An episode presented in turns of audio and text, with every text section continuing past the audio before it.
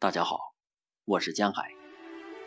今天为大家朗读《天神式的英雄》，徐志摩。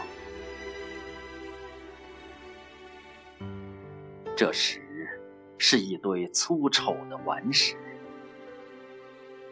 这百合是一丛明媚的秀色。但当月光将花影描上石隙。这粗丑的顽石也化生了媚迹。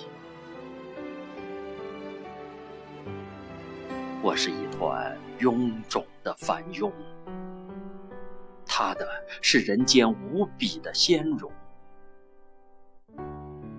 但当恋爱将他偎入我的怀中，就我也变成了天神似的英雄。